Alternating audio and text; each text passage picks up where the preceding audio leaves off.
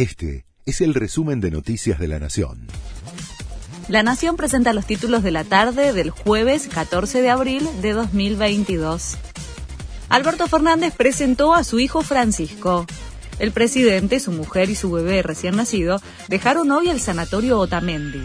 Es un oasis en estos tiempos difíciles que nos ha tocado vivir, dijo el mandatario luego de las palabras de Yáñez, quien contó que el parto salió perfecto.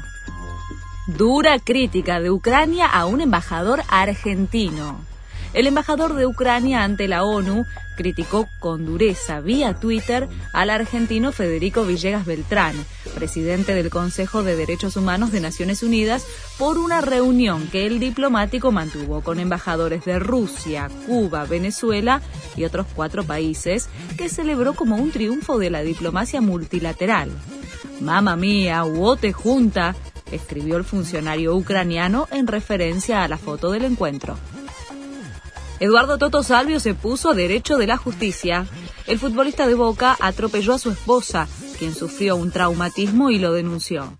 Salvio designó oficialmente abogado y por medio de un escrito propuso a una serie de testigos. Boca, a través de un comunicado, se puso a disposición de la justicia como de la mujer de Salvio para llegar al pronto esclarecimiento del hecho. La película Granizo bate récords.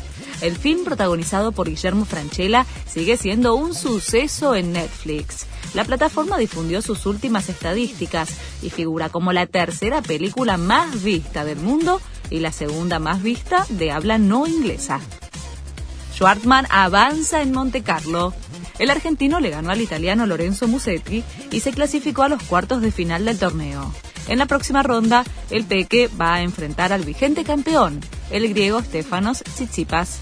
Este fue el resumen de Noticias de la Nación.